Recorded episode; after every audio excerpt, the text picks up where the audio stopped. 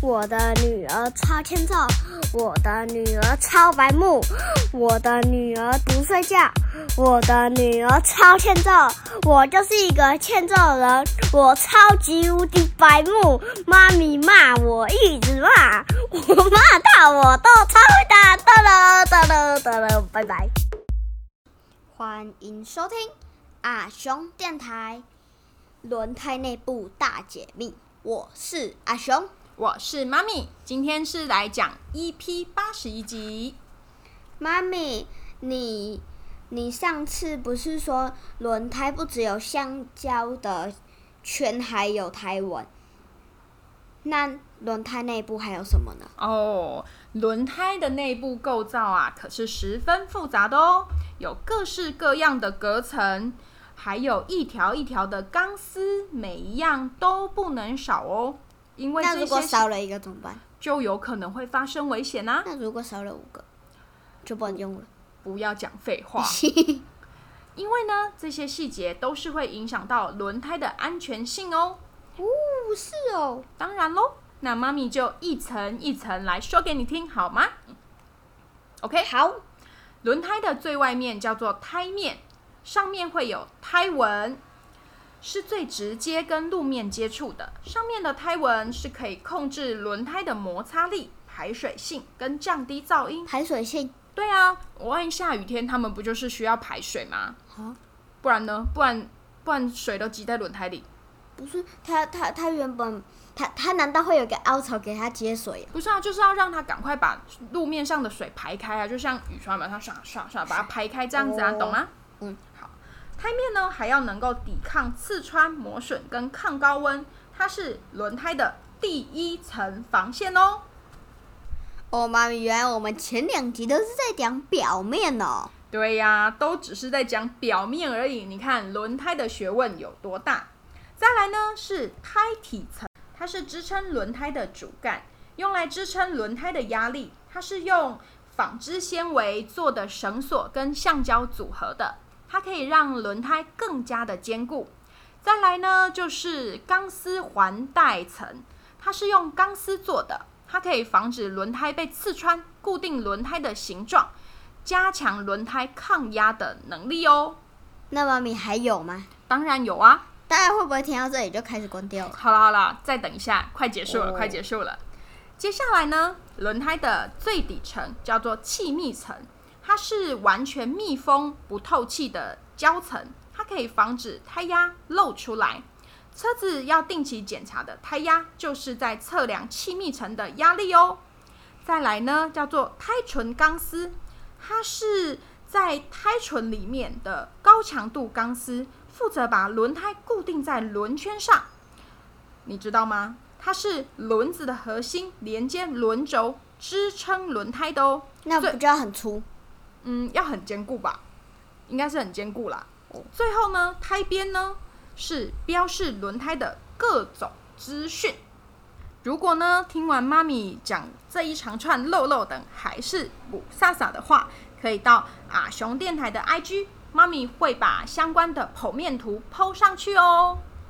那妈咪，我们上次在路上看到有车子在换那个轮胎嘛？嗯。然后你说它应该是轮胎破掉。嗯。那为什么已经有那么多层的那个防护了，为什么还会破掉？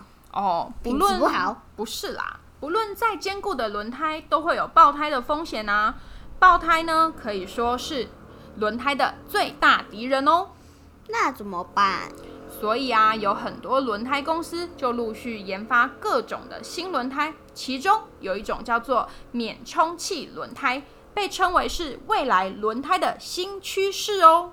那妈咪，它不用充气，那要怎么支撑？用你的精神支撑吗？用我的精神支撑，跟在用精神燃烧一样？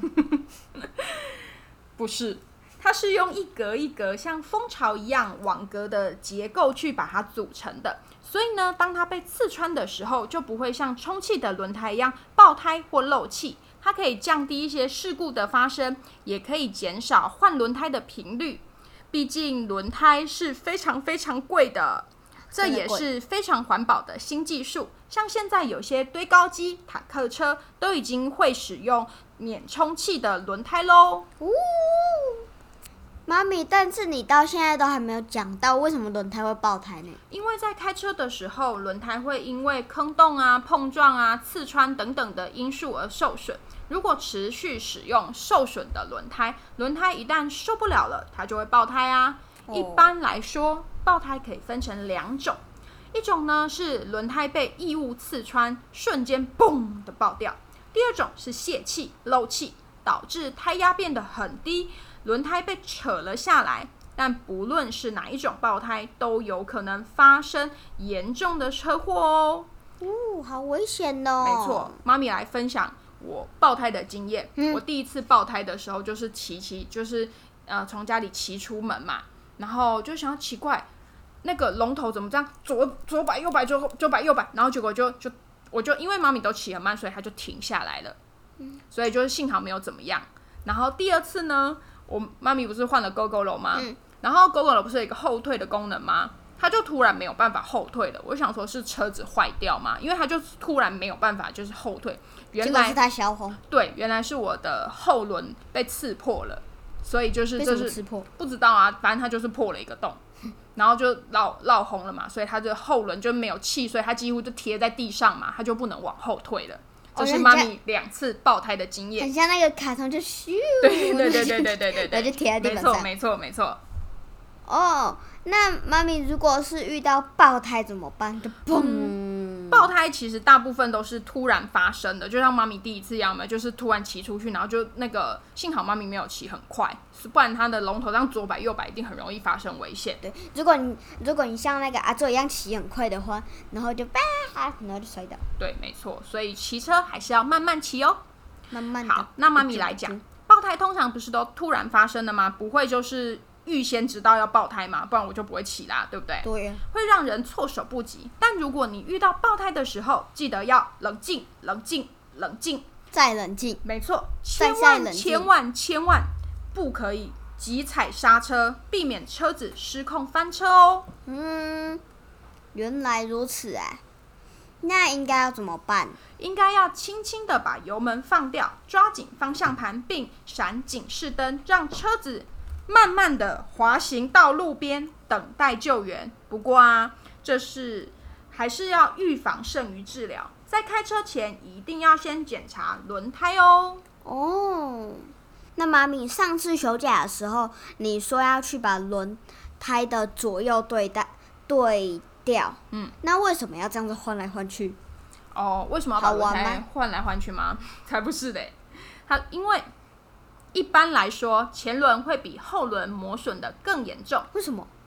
就是开车的关系啊，因为你前因为你前轮要这样转来转去嘛，嗯对，所以为了要让车车子的四个轮胎都能够平均的被使用，延长它的使用寿命，就需必须要这样做啊。哦而且也可以让车子不会过度的耗油，跑起来会更加的顺畅哦。